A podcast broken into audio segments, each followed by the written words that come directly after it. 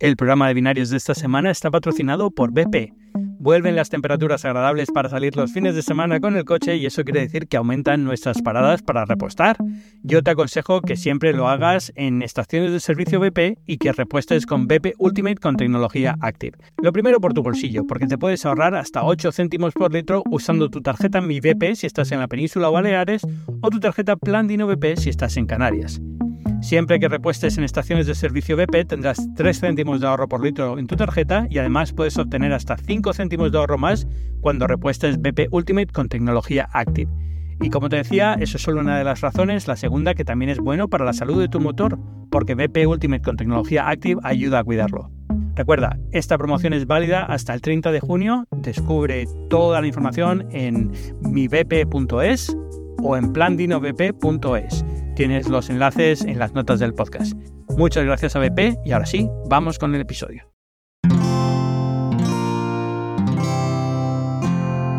Cuonda presenta Binarios con Ángel Jiménez de Luis.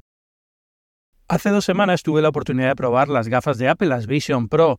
Me escuchasteis hablar de ellas con Javier Lacorte la semana pasada, el programa de la semana pasada, también a lo largo de la última semana en muchísimos otros podcasts, como por ejemplo en Cupertino, en Apelianos, en, incluso en algún canal de YouTube, como el de mi amigo Cristo Vega, comentando un poco pues cuál fue mi experiencia y lo que me ha parecido, que en general me ha parecido genial. Creo que es una un producto tecnológico sorprendente dentro de lo que estamos acostumbrados a ver dentro de la realidad virtual. Y he probado todo, he probado las Oculus, he probado las, las HoloLens, he probado las PlayStation y, y en general me sorprendieron mucho. Pero quería abrir el programa de binarios de esta semana a preguntas de los oyentes que tuvieran específicas sobre cosas concretas de las Vision Pro. Y me habéis mandado muchísimas, os lo agradezco, pero he querido resumirlas en 10. Algunas evidentemente estaban repetidas. Nos preocupan cosas muy similares, lo cual tiene toda la lógica del mundo, pero en general he dejado 10 preguntas que creo que reflejan bien el, lo variado que eran el, universo de preguntas que me habéis mandado. Y eso va a ser el programa de binarios de esta semana. Es un experimento, es la primera vez que lo hago, pero es un poco una línea abierta con los oyentes para que preguntéis dudas sobre las Vision Pro hasta el punto que pueda contestarlas, que por supuesto sabemos todavía muy poquito, pero pero eso va a ser el programa de binarios de esta semana y quiero empezar ya sin más dilación, así que esta es la primera pregunta de Diego. Hola Ángel, lo primero, felicidades por tu podcast. Me llamo Diego y tengo una duda sobre las Vision Pro. Eh, ¿Cómo afecta la vista? Eh, ¿Termina cansando? ¿Llega a marear? Eh, me gustaría saber si sería posible trabajar con ellas una jornada completa. El tema de la comodidad yo creo que es una de las dudas más, más frecuentes que he recibido sobre las gafas y la verdad es que es también una de las más difíciles de responder porque la usamos solo durante 30 minutos. Ningún periodista tuvo acceso a más de 30 minutos con el dispositivo. La demo era controlada en un espacio controlado. Entonces, temas de comodidad y de cómo afecta la vista es complicado más allá de esa experiencia. Yo lo único que puedo decir, y por lo que he hablado con otros periodistas que también la probaron, eh, bueno, periodistas e influencers, no solamente más periodistas, pero lo que he podido hablar es que todo el mundo hubiera estado dispuesto a otros 30 minutos, es decir, nadie salió especialmente cansado o especialmente mareado o molesto, creo. Eh, lo que he leído también por internet de otros reviews, mm, más o menos lo mismo. Yo no sé si Apple ha hecho algo mágico con estas gafas, pero en general yo he tenido experiencias de mareos y he tenido experiencias de sequedad en los ojos con, otros, eh, con otras gafas y con otros cascos. Con estas no lo tuve. También es verdad que la demo era una demo muy estática, casi todo realidad aumentada, muy poco realidad virtual, muy poco movimiento exagerado, muy poco. A lo mejor esto cambiaría si estuvieras en un juego tridimensional en el cual estás completamente aislado, en el cual tienes te están entrando percepción de movimiento que no estás realizando con el cuerpo y es lo que puede contribuir al mareo, ¿no? Pero en general eh, la experiencia de usarlas fue muy cómoda y la sequedad en los ojos no la noté, pero es verdad que puede pasar. Yo creo que estas cosas las han tenido muy en cuenta y, y, lo que digo, la demo era muy, muy concreta y muy específica y probablemente ese tipo de cosas estuvieran eh, calculadas para que no pasaran. No sé si el producto final lo va, lo va a producir o no. De entrada hay algunas cosas que parecen indicar que va a ser un casco con menos mareo o menos problemas que otros. La velocidad de refresco de las pantallas, la gran resolución, el hecho de que son experiencias más bien pensadas para usar de forma estática. Si te das cuenta, en las demos de Apple generalmente hay gente usándolas de pie estático o sentados en un sillón reclinados, pero en ningún momento es como muy activo, ¿no? Nadie está diciendo ponte a jugar con esto o ponte a hacer ejercicio con esto, que a lo mejor se podrá hacer, a lo mejor hay aplicaciones que lo hacen, pero la idea de Apple es que sea un dispositivo algo más reposado que otras alternativas que hay en el mercado. Y luego ya veremos por dónde tiran los desarrolladores. Y yo creo que al final eso es lo que va a tener mayor peso. Pero vamos, hasta que no podamos probarla durante dos horas fuera del, del espacio fantástico que creó Apple específicamente para esta demo, es muy difícil responder a estas preguntas. Hola, buenas Ángel, ¿qué tal? Una pregunta, mira, yo soy un poseedor de las MetaQuest 2 y es cierto que hay muchas experiencias que invitan a la persona que lo está disfrutando a moverse por un escenario, a disfrutar, lógicamente, fuera de su sofá o de la silla en la que me imagino que os hicieron la demostración allí en Apple Park. ¿Viste posibilidad de hacer algo en movimiento? A una experiencia, a una aplicación que invitara precisamente a esa realidad virtual, ya sé que son gafas más orientadas a la AR, pero mm, ¿experimentasteis eso de moverse por esos escenarios? Pues como bien dices, la demostración fue casi toda en un sofá, pero sí pudimos levantarnos y pudimos andar con una de las demos. A ver, tal y como está eh, planeada la sesión de demostración, yo creo que en torno a 25 minutos más o menos eran demostraciones que hacías sentado en el sofá y son demostraciones eh, muy parecidas a las que vimos en el keynote, es decir, las mismas aplicaciones, las mismas escenarios, las mismas fotos, los mismos vídeos, solo que las estabas experimentando tú. En los últimos cinco minutos tuvimos la oportunidad de ver una demo de un contenido de, de realidad aumentada o realidad virtual, si quieres decirlo, que era, pues, eh, la pared se abría y entrabas en un escenario como del Jurásico y había una mariposa que se te posaba en el dedo si extendías la mano, si no la extendías, pues no, simplemente volaba alrededor tuyo y salían dos dinosaurios y, podías no interactuar con ellos porque era una demo, digamos, preparada, digamos, ya era una animación ya hecha, estaba hecha en tiempo real para demostrar la capacidad de proceso del M2, pero en general eh, era algo que tú podías moverte y ver de distintos ángulos y pasear por la escena. Y esa parte, la verdad es que estuvo muy bien conseguida, nos sorprendió bastante, sobre todo el nivel de detalle que podías tener con el procesador M2, que es el que es, no es el mayor procesador que tiene Apple, desde luego, no es el procesador de mayor capacidad gráfica, pero daba un resultado bastante bueno con una escena relativamente compleja, porque al fin y al cabo estabas, pues, efectos de luz, la piel de los dinosaurios con una textura muy detallada, podías acercarte mucho, las animaciones eran fluidas, hasta donde sé era tiempo real, es decir, no una animación, era una animación rediseñada, pero que se estaba renderizando en tiempo real dentro del casco, y la verdad es que me dejó bastante sorprendido. Y sí, te podías mover y era cómodo y la sensación es que esa parte está resuelta. La razón por la que Apple no le está dando tanto bombo como otras empresas, y lo comentaba en la, en la pregunta anterior, yo creo que es porque la forma o la idea que ellos tienen de cómo se usa el casco no es tan dinámica como la que nos está enseñando muchas veces Facebook o, perdona, Meta, no se llama ahora. Meta con las Oculus, ¿no? Eh, le han hecho mucho menos eh, caso a los juegos, por ejemplo, a las experiencias puramente virtuales, incluso a los objetos en 3D, que sí, que Mostraron algunos eh, casos cómo se usarían objetos 3D en el, mundo real, pero en general, si te fijas, la mayor parte de las demostraciones que hicieron fueron pues pantallas virtuales que podías mover en el escenario que ves, ¿no? En, tu campo de visión, ya sean eh, de contenido en 3D o de contenido en 2D, pero al fin y al cabo pantallas flotantes que podías mover y redimensionar y es un poco lo que yo creo que ellos piensan que va a ser la, experiencia más común, incluso para juegos, juegos de iPad que puedas jugar en una pantalla gigante, pero nada, nada más. Eh, esto siempre puede cambiar, creo que lo comentaba también la pregunta anterior, puede ser que de repente los desarrolladores se vuelquen en experiencias completamente virtuales o de realidad aumentada en las que los objetos 3D tienen un gran peso, pero en principio eh, entiendo que la demo era más centrada en lo que ellos ven de posibilidades y esto es donde creo que lo quieren enfocar. Por lo que comentaba un poco antes también, ¿no? Porque también esto ayuda con el mareo, ayuda con los problemas de fatiga y visión ocular y yo creo que es lo que quieren controlar en un primer momento. Hola Ángel, soy Manu Contreras de Computer Hoy. Eh, me encanta tu podcast, eh, por cierto, a ver si algún día me invitas, a ver si se da la posibilidad. Bueno, mi pregunta sobre el visor de Apple es acerca de los que usamos gafas. ¿Cómo crees que van a solventar este problema con los kits que van a vender? Si se van a vender online, si vas a tener eh, que dar tu, graduación o cómo van a solventar este problema. Gracias.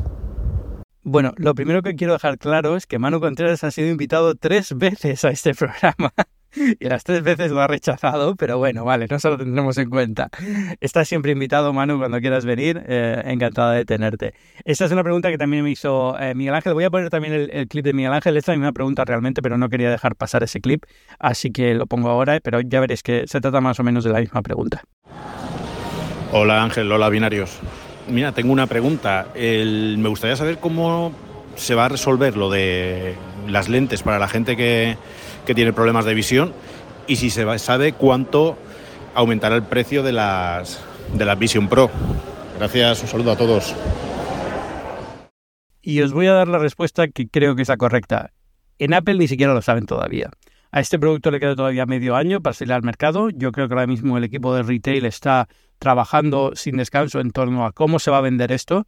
La experiencia yo creo que tienen como modelo va a ser un poco la del Apple Watch, en el cual había la primera unidad del Apple Watch, digamos, tú pedías una cita, ibas a la tienda Apple y un especialista de Apple te recomendaba, te enseñaba diferentes opciones y demás. Yo creo que va a ser algo parecido para esto de las Vision Pro y no va a ser una cuestión de la pido, o que la podrás pedir online y te la traen a casa. Yo creo que sobre todo lo que están intentando es que la gente vaya a las tiendas y sea una experiencia más personalizada y en parte esto es donde entra el tema de las, de las gafas. Las gafas eh, tienen una serie de, de, lentes magnéticas que se ponen sobre las lentes normales de las gafas para corregir las diferentes dioptrías de la gente que tenía problemas de visión. La demo yo la hice con sin este tipo de, accesorios porque tengo lentillas, ¿no? Entonces le dije que tenía lentillas y directamente me dijeron, pues no hay problema, ¿no? Pero si tenías gafas, lo que hacían era poner estas lentes magnéticas de Zeiss y, y la idea es que con esas lentes ya podrás eh, corregir los problemas de visión que tienes ¿Cuál es el problema? Normalmente, si tienes una miopía o una hipermetropía fácil, pues será muy fácil corregirla, pero como ya empieces a tener otros problemas, como suele ser mi caso, con astigmatismo y demás, ya va a ser más complicado que, que encuentres o que justo Apple tenga lentes para corregir esto o que las fabriquen y demás. La parte buena, como es solamente un enganche magnético, yo creo que veremos lentes de terceros para este tipo de problemas, así que a lo mejor esto se soluciona. Pero es una de las grandes cuestiones, cómo se va a vender este dispositivo, cuál va a ser la experiencia cuando abras la caja, qué va a tener dentro, porque no tengo del todo claro que sea lo que mucha gente se espera. Es decir, no va a venirte tres cintas de diferentes tamaños y cinco tipos de visores diferentes. Apple ya ha dicho que va a haber visores diferentes. Visor me refiero a la parte que va, digamos, lo que ellos llaman el escudo de luz la parte que va desde las gafas hasta, hasta la superficie de tu cara, que protege para que no entre luz del, exterior.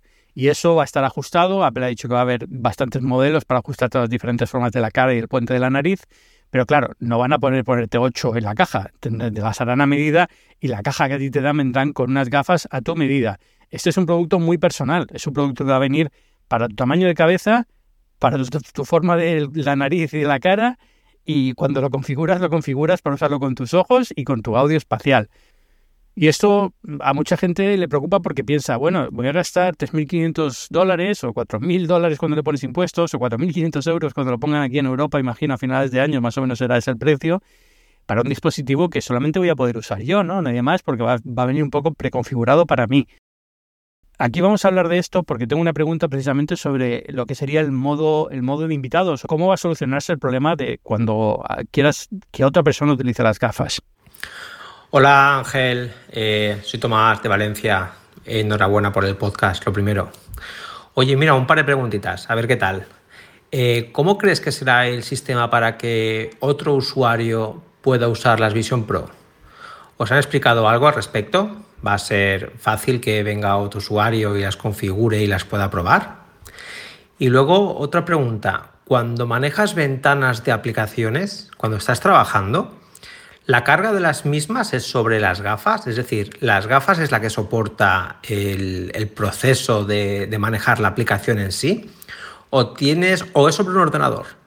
Es decir, para trabajar necesitas eh, un ordenador enchufado. Por ejemplo, si tienes Photoshop y estás trabajando con Photoshop, necesitas que ese Photoshop esté instalado en un ordenador y a su vez estar conectado a la misma red Wi-Fi o por Bluetooth con ese, con ese equipo Mac que tiene el Photoshop instalado. Entiendo que sí por el tema del manejo de imágenes, de guardado de datos, etcétera. ¿Y se podría dejar el equipo conectado en una oficina y tú estar trabajando desde casa? Bueno, es que son tantas las dudas. Bueno, un saludo y gracias desde Valencia. Hasta luego. Pues como decía, otra de las dudas que soléis tener es qué va a pasar cuando yo quiero usar estas gafas con otra persona, cómo voy a poder compartirlas con el resto de mi familia. Y Apple ya ha dado a entender que va a haber un modo de invitado. Lo comentó en una de las conferencias para desarrolladores después de la conferencia inaugural. Eh, durante, las, durante esta semana que hubo varias sesiones individuales para desarrolladores, dejó caer que habría un modo de invitados que están estudiando. No creo que todavía tenga muy claro que se va a poder hacer y que no se va a poder hacer con este modo. Pero yo como lo veo es que básicamente es un modo que cuando lo seleccionas no te deja hacer nada personal, es decir, no tienes, porque uno de los problemas que tienes es que cuando tú le dejas un teléfono a una persona, puedes mirar lo que está haciendo con tu teléfono, o si tienes el ordenador y lo dejas, puedes estar al lado suyo viendo lo que hace pero con las gafas, si saltas a alguien, no sabes si está mirando tu correo electrónico y demás, ¿no?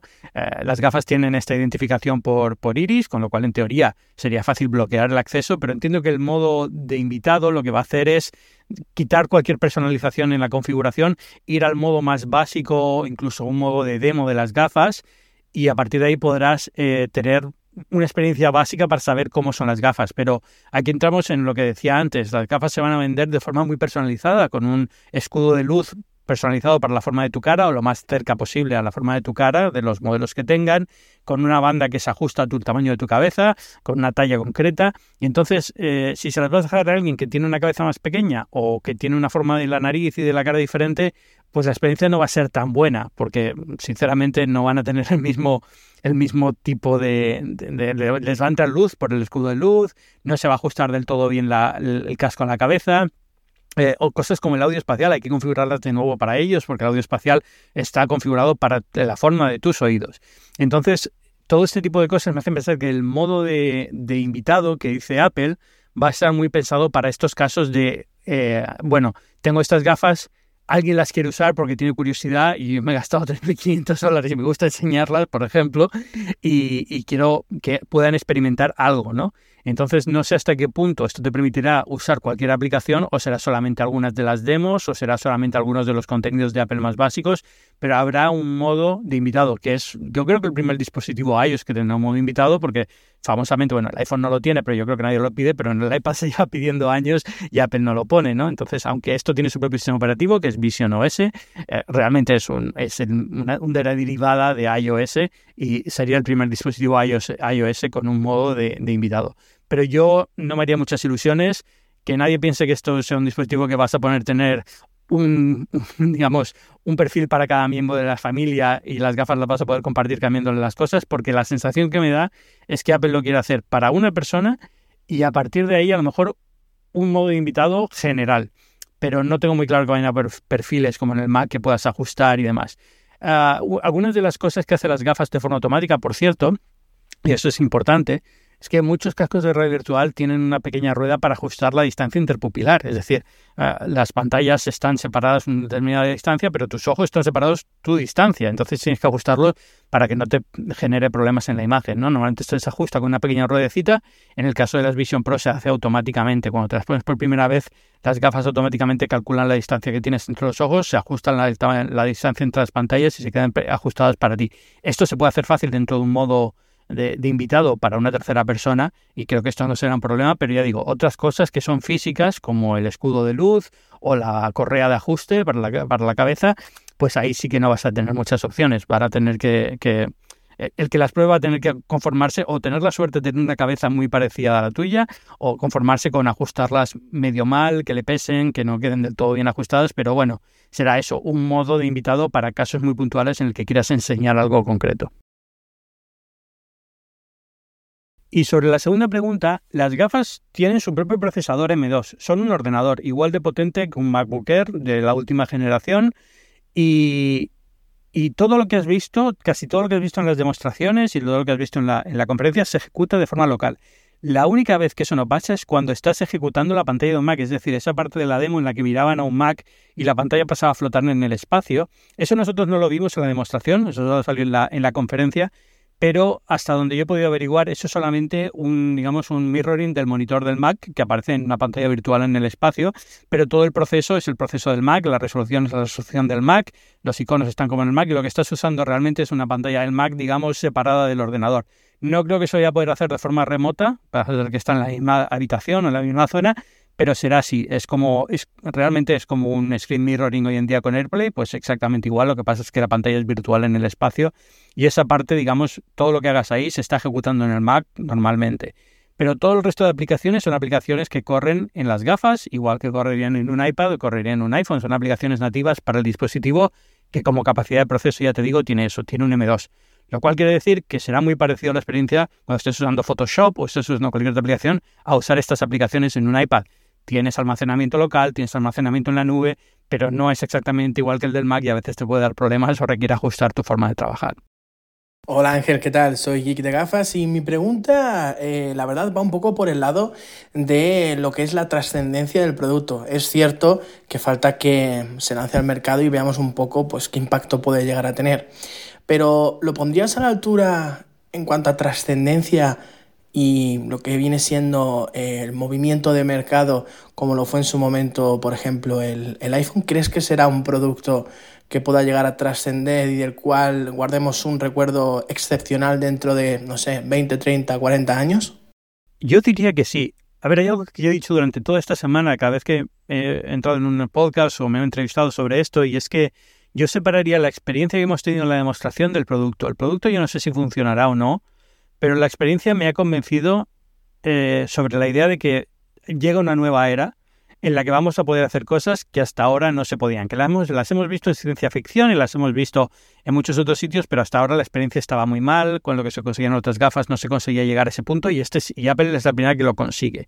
Ahora bien, eh, yo no sé si las Vision Pro a 3.500 dólares, este modelo va a venderse mucho, no creo. Lo que se habla por ahí es que van a poder fabricar como mucho 900.000 unidades al año, eh, o 450.000, digamos 900.000 unidades al año son la cantidad de paneles que Sony puede, que puede fabricar de las pantallas. Creo que son dos pantallas por dispositivo, no sé si 900.000 son una pantalla continua que luego cortan, pero bueno, o, 450.000 o 900.000, en ninguno de los casos muchas unidades. Ahora bien, eso le pasó también al iPhone. El iPhone hoy en día es un éxito, pero los primeros años del iPhone era un teléfono que era eh, revolucionario, se miraba como algo sorprendente o diferente o, o que tenía cierto appeal, pero pero se vendió muy poquito, porque hasta que llegó el iPhone 4 o el iPhone 4S no había todavía eh, ni el canal de distribución, ni la capacidad de fabricación, ni el interés por parte del público por tener un iPhone. Todo eso llegó un poco después. Era un producto pues más hacia a la gente que le usa la tecnología, los entusiastas y demás. Y esto yo creo que puede pasar también. A lo mejor tenemos que esperar cinco generaciones de Vision Pro hasta que esto empiece a moverse un poco. Eh, Benedict Evans esta semana eh, tenía un artículo muy bueno en el que decía que más que el iPhone hay que compararlo con el Macintosh original, porque también era un producto carísimo, costaba como 7.000 dólares a precio actual si haces la inflación, ¿no? si tienes en cuenta la inflación. O sea, que era una, una compra eh, muy cara para unos usos muy limitados de un público que generalmente lo que pasaba es que le gustaba la informática y el Macintosh era diferente de lo que había visto hasta ahora porque tenía una interfaz gráfica, porque prometía hacer simples muchas de las cosas que parecían muy complicadas con la informática tradicional que había hasta entonces. Entonces, a lo mejor se parece más al Macintosh que al, que al iPhone. Pero yo creo que la idea es la misma. Estamos ante ante un producto revolucionario que probablemente tenga mucho peso en cómo van a ser el resto de dispositivos de realidad aumentada y realidad virtual a partir de ahora. Eh, no va a ser Apple el único que lo haga, ni hay que pensar que solamente va a haber un ganador y el resto se va a hundir. Estamos en 2023, el iPhone es el teléfono más vendido, pero está muy lejos de tener la cuota de mercado de Android. Se venden muchísimos teléfonos que no son iPhone. Android es un sistema operativo muy potente también en el mercado, tiene una importancia enorme. Entonces, eh, yo creo que podemos estar en una situación igual en la que cual pues Meta tiene sus Quest y tiene mucho éxito y se vende mucho y Apple se queda en un nicho muy concreto o una serie de funciones muy, muy determinadas, pero aún así tiene una influencia en el mercado muy grande. Y eso es un poco la, idea que yo me quedé. Estamos en el principio de algo nuevo que yo pensaba que iba a tardar mucho más en llegar, pero que Apple ha conseguido poner aquí ahora, gracias a que ha apostado por un dispositivo muy caro con la última tecnología con que, digamos que no ha decidido comprometer en nada y decir, bueno, pues es que tiene que llegar a este punto de precio y vamos a tener que recortar características. No, es más, hemos estado trabajando en esto 10 años, esto es lo que creemos que se puede hacer, pero para llegar a esto hoy en día tienes que gastarte este precio. Ya veremos qué pasa en el futuro, pero, pero la idea es esa, es revolucionario en ese sentido. Es eh, a nivel de sensaciones, el iPhone, cuando fui a la presentación del iPhone original en 2007 en San Francisco, yo no pude ver el iPhone. O sea, yo vi el iPhone en, en, la pantalla del Moscone Center. Luego no hubo una zona de pruebas ni nada. Eh, creo que solamente dos o tres periodistas pudieron probarlo unos meses después. Pero, pero la sensación de lo que vi en el, en el escenario me sorprendió y me di cuenta de que había cambiado un poco el paradigma de cómo tenía que ser un smartphone. Había smartphones antes del iPhone, pero eran diferentes en cómo funcionaban, en cómo se entendía lo que tenía que ser la Internet en el móvil. Y el iPhone cambió eso. Y esto es un poco lo mismo. Lo que me llevo de esta sensación es eh, la forma de hacer realidad aumentada, ahora entiendo por dónde va, entiendo cuál es el camino que vamos a seguir para llegar a eso. A lo mejor Apple le cuesta varias generaciones, a lo mejor llega Meta y hace algo revolucionario también y Apple lo empieza a implementar en su visión y entonces esa es la visión que acaba siendo, pero creo que hemos dado el primer paso en ese sentido, ¿no? Y eh, por eso los comparo. Ángel, gracias por exponerte al común de los mortales. Un saludo desde La Rioja Alavesa. Mi pregunta es la siguiente. Una vez que has probado ya las Vision Pro y como se especula, a futuro sacarán unas gafas más baratas, más para el público genérico, ¿en qué crees tú que pueden recortar tanto en especificaciones y sobre todo en experiencia de uso? Porque a mí me hace pensar que nos han presentado el top teniendo todo lo que pueden hacer hasta el momento y es lo que les diferencia de la competencia. Y si, por ejemplo, sacan a futuro unas gafas más económicas accesibles al público genérico, me da que pensar que eso les diferenciaría, eh, si cabe menos, con lo que ya tenemos hoy en día respecto a las MetaQuest, por ejemplo, u otras. Eh, gracias por todo. Un saludo. Yo voy a tomar una reflexión que robo directamente del podcast ATP, eh, Accidental Tech Podcast, de esta última semana, en el cual comentaban un poco esta idea de estrategia de precio y por qué se llaman Pro y por qué cuestan esto. Yo no creo que vayamos a ver una versión eh, de las Vision Pro que sea menor en características. Lo que sí veremos es este mismo modelo pasará a llamarse Vision dentro de tres generaciones, cuando lo que sea Vision Pro entonces sea todavía más avanzado, ¿no? Entonces, en ese momento serán más baratas y tendrán las mismas características que esto. Pero esto de lo que parte, de lo que partimos ahora con Vision Pro, digamos que es el mínimo que van a tener estas gafas. No vamos a ver nada menos. Lo que pasa es que dentro de tres años el procesador M2 será mucho más barato. Estas pantallas serán mucho más baratas. Eh, todo lo será como mucho más fácil para Apple resolver, con lo cual estas gafas con esta potencia y con esas características podrán valer a lo mejor 1.500, 2.000 dólares. Pero entonces lo que tendrán será, esto será Vision y Vision Pro será algo todavía mucho mejor. Entiendo que eso es un poco la idea, ¿no? Eso es un poco por dónde van los tiros. A mí no me importaría que repensaran la situación y le pusieran a lo mejor menos características. Yo sigo siendo un poco escéptico con la idea de que se te vean los ojos por fuera. Apple le ha dado mucho peso a esta idea en la, en la presentación y creen que es algo fundamental dentro de la experiencia de uso de estas gafas pero a mí, por ejemplo, me sigue pareciendo, y esto es algo que yo no pude probar, evidentemente, en los 30 minutos, porque yo tenía las gafas puestas. Creo que las unidades que teníamos eran prototipos que todavía no tienen esta función habilitada. Pero, pero evidentemente yo no me pude ver a mí mismo desde fuera. Pero la idea es que, que es demasiado, me parece como demasiado complejo para solucionar un problema que creo que no se va a dar tanto, porque sobre todo en estas primeras generaciones me sorprendería mucho que la gente quisiera interactuar con otras personas en el mundo real con esto puesto. Veo más probable que se las quiten, hablen con alguien y se la vuelvan a poner, ¿no? Es la forma más humana de interaccionar, sobre todo en las primeras generaciones, porque ya digo, es, es un poco es un poco raro, no sé, a lo mejor cuando lo veo me parece que está lograda muy bien la, integración y me parece algo fantástico, pero la sensación es que podrían lanzar un producto sin esto, más barato y que creo que funcionaría muy bien. Pero bueno, mm, yo casi me inclino por lo que han comentado en ATP, que es que será mm, todo lo contrario. Esto, digamos, pasa a ser el básico y el año que viene, o dentro de dos años, o dentro de tres años, esto es el modelo de entrada que deja de llamarse Vision Pro, se llamará Vision, y el Vision Pro va a ser otra cosa mucho más avanzada y ya está. Y más allá de eso, pues a lo mejor en 5, 6, 7, 8 años empieza a cambiar la cosa porque tenemos gafas transparentes o se empieza a diversificar la línea y demás. Pero, pero mm, yo diría eso, que lo, que lo más probable es que que nunca habías algo con menos prestaciones que esto, porque esto es lo que Apple considera que es lo mínimo que puede tener un casco de realidad virtual para darte la sensación, o de realidad aumentada, o como quieran llamarlo, de computación espacial, para darte la sensación que ellos creen que es necesario tener para que consideres que se puede trabajar con esto, que tiene utilidad práctica y demás.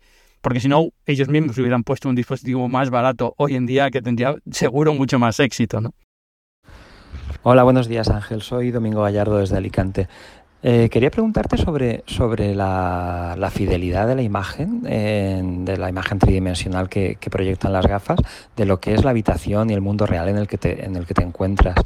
Eh, ya no solo de la textura, sino textura, colores, etcétera, sino de, de lo que es el, los lag, el movimiento, eh, si existe algún tipo de lag, algún tipo de retardo, de saltos cuando mm, estás girando la cabeza, cuando te estás moviendo delante atrás, eh, girando arriba abajo. ¿Te moviste mucho dentro de la habitación o, estabas fijo en, en, un único, en una única posición y desde ahí donde te hicieron toda la demo? Venga, pues muchas gracias. Esa era la pregunta. Hasta luego. Pues como decía antes, la mayoría de la demo fue sentado en un sofá, pero tuvimos la oportunidad de movernos. Yo diría que mm, la sensación es que si estás moviéndote a una velocidad normal no hay ningún problema.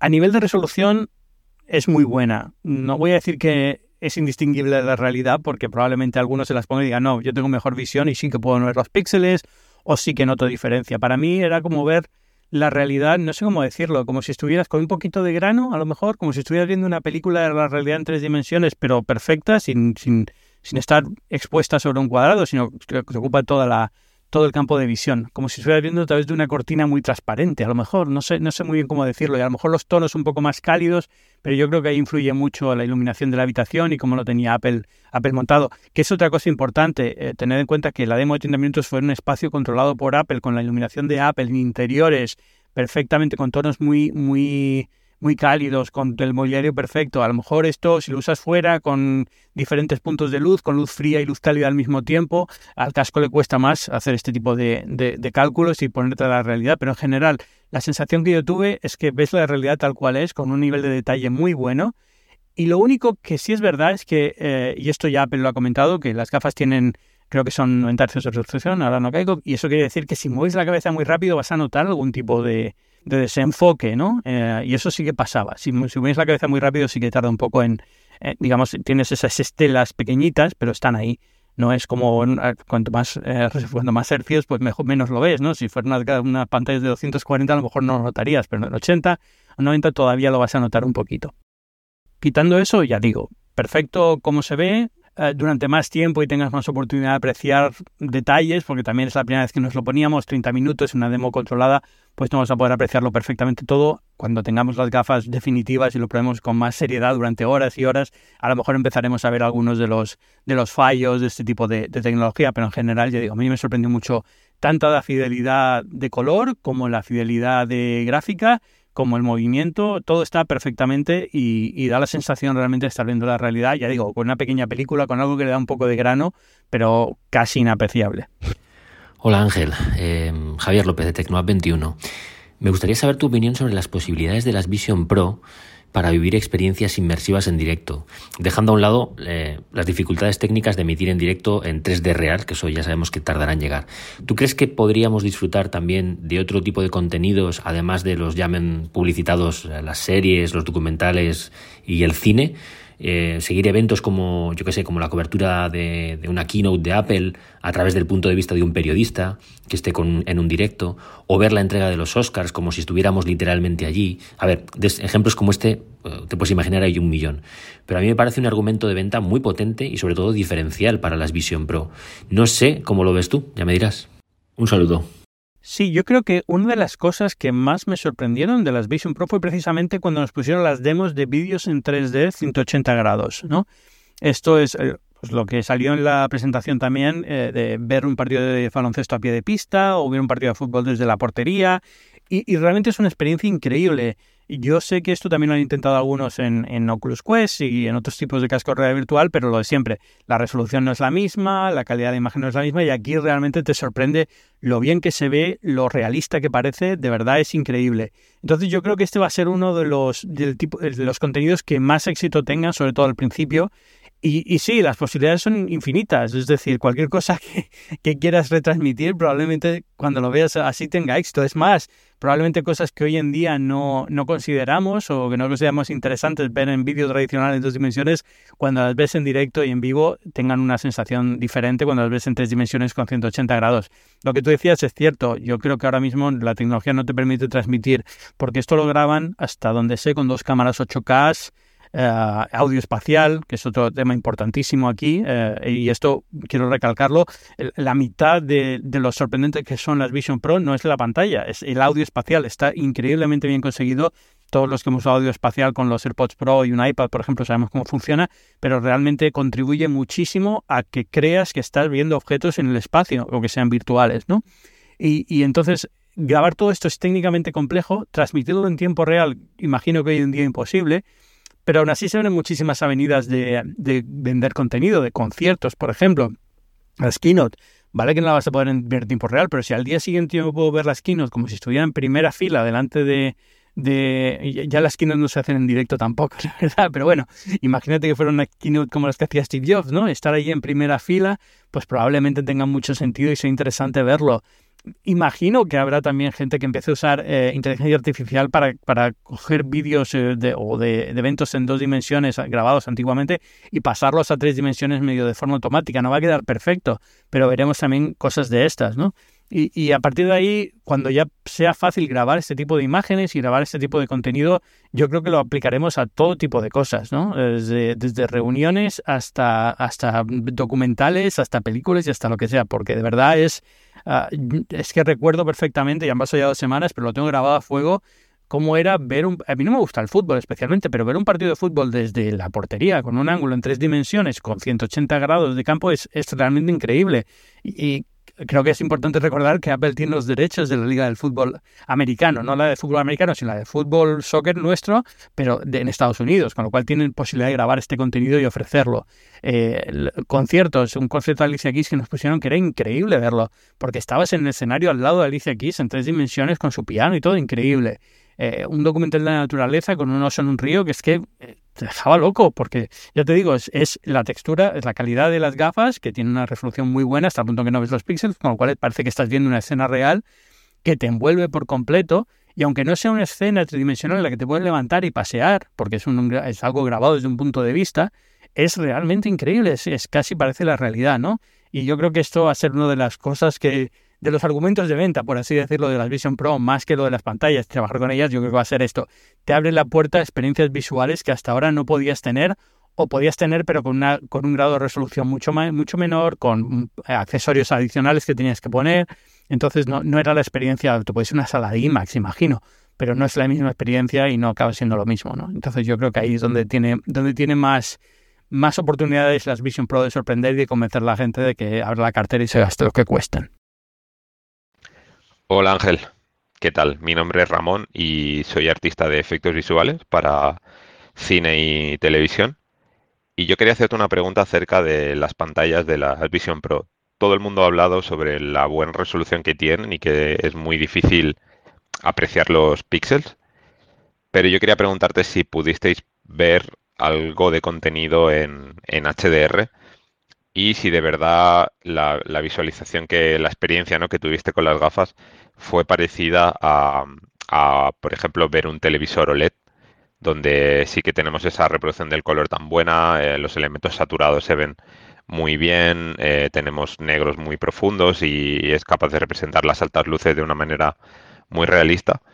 Quería preguntarte un poco si, si con las gafas fue algo similar.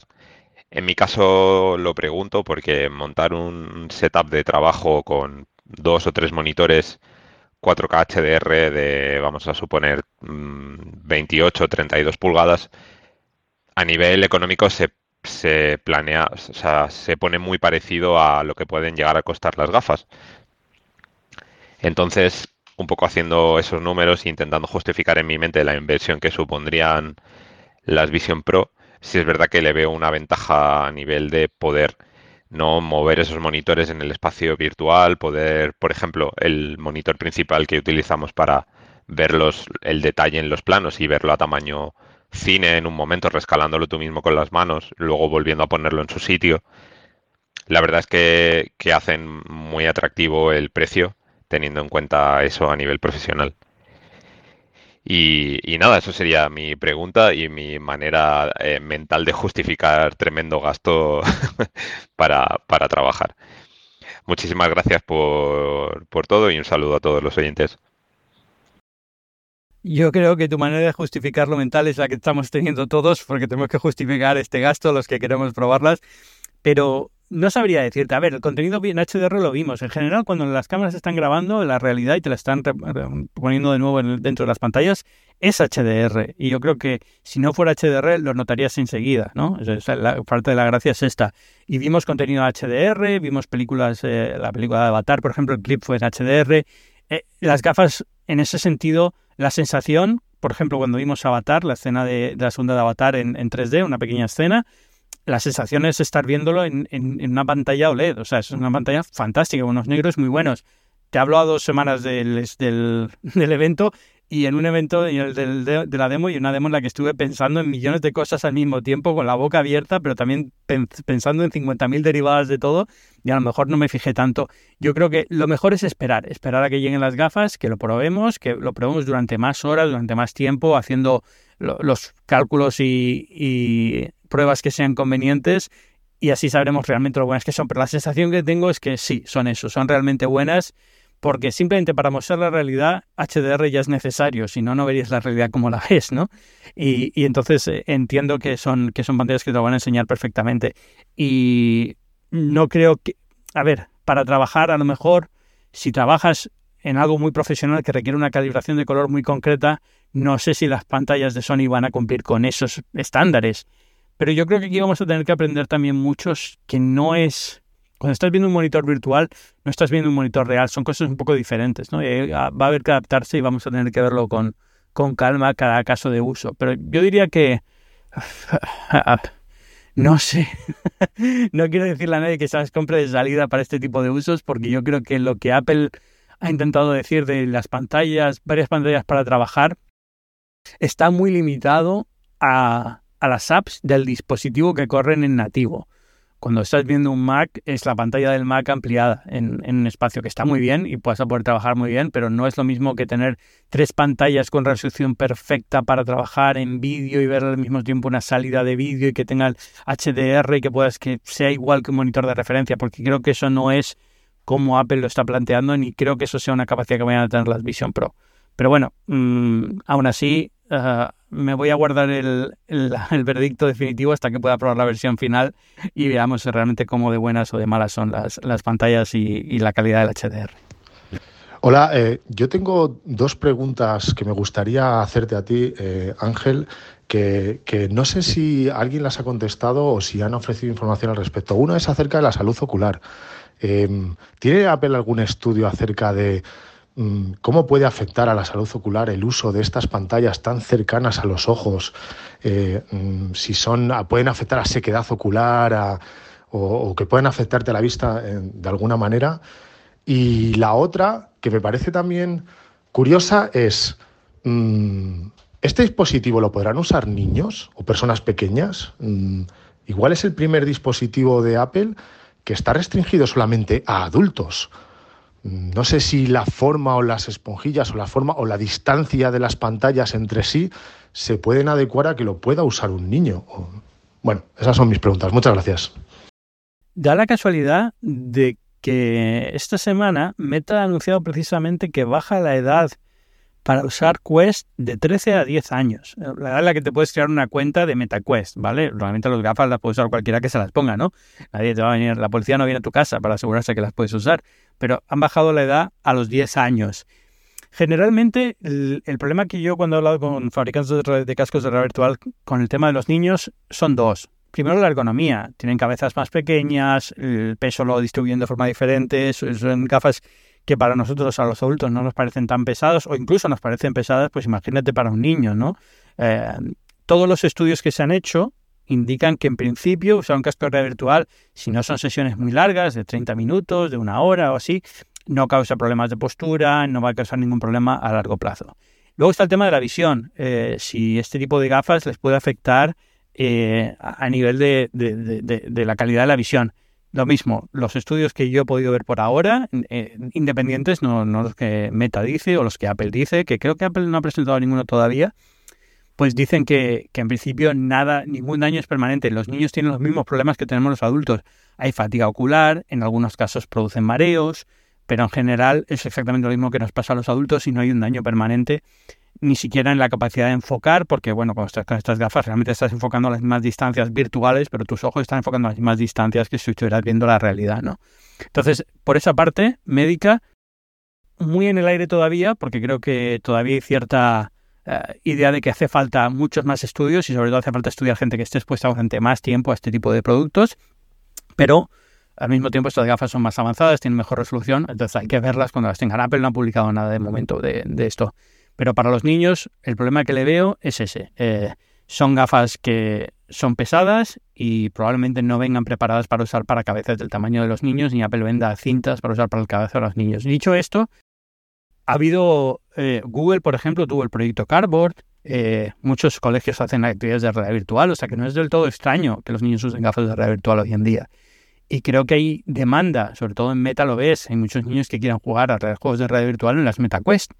Entonces, Apple, em, siendo muy Apple, no ha comentado nada de esto todavía, cuando llegue el lanzamiento lo veremos, pero ya, como decía al principio de este podcast, y dado que esta es la última pregunta que vamos a contestar en este, en este episodio, eh, está bien cerrarlo un poco como cuando empezamos, pues todavía no, no parece tener muy claro cómo se va a vender, pero tiene de entrada la idea es que va a ser individual, de uso individual para una persona adulta que se compra el dispositivo. Es decir, si un niño lo puede utilizar, va a ser con el modo de, de, de, invitado, por así decirlo, ¿no? Una cuenta de invitado que no es personalizada, que no, no va a tener un perfil, digamos, que pueda utilizar. Eso parece, en un principio, como decía antes.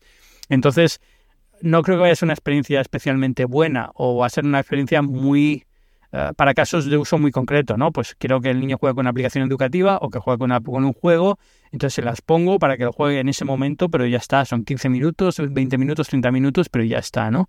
Eh, vamos a ver en qué queda, pero, pero la sensación es esa, que, que directamente el público infantil Apple ni siquiera lo está teniendo en cuenta porque no cree que vaya a ser un dispositivo para que usen los niños y todo lo que estamos viendo de accesorios, de que por lo menos lo que hemos visto hasta ahora de accesorios, me hace pensar que están diseñadas para, para público adulto.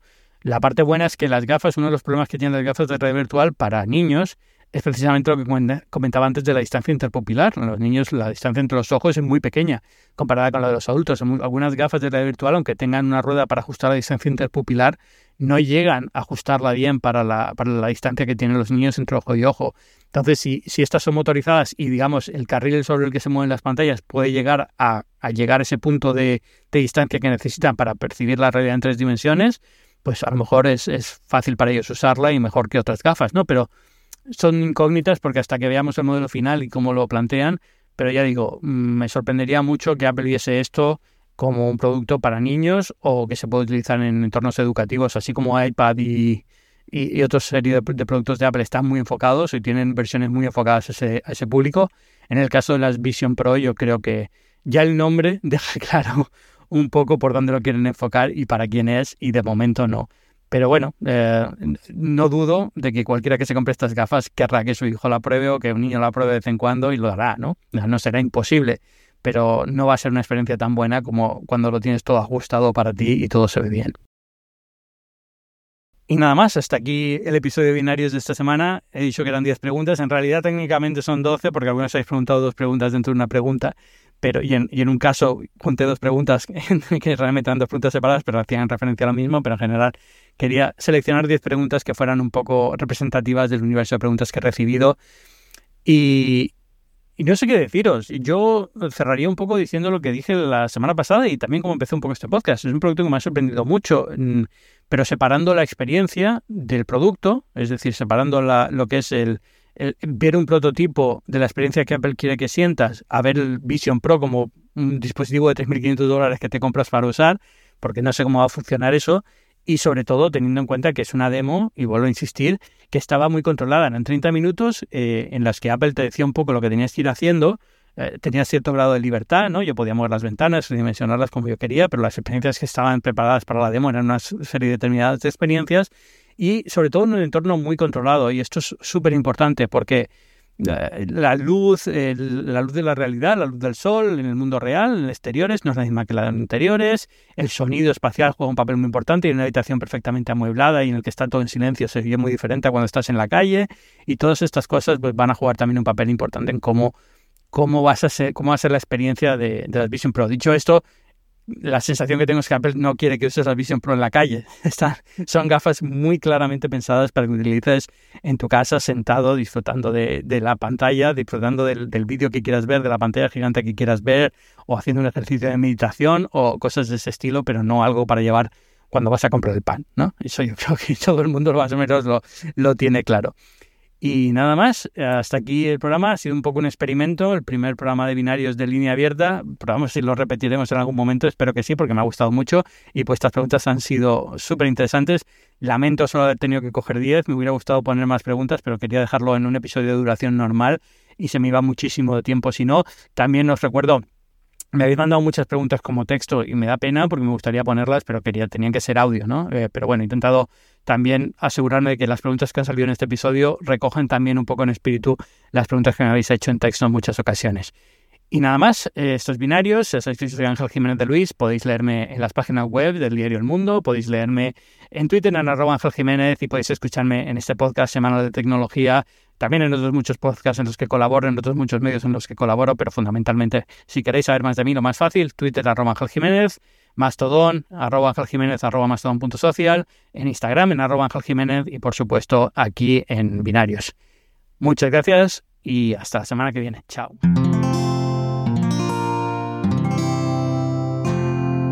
Puedes escuchar más capítulos de este podcast y de todos los que pertenecen a la comunidad Cuonda en cuonda.com.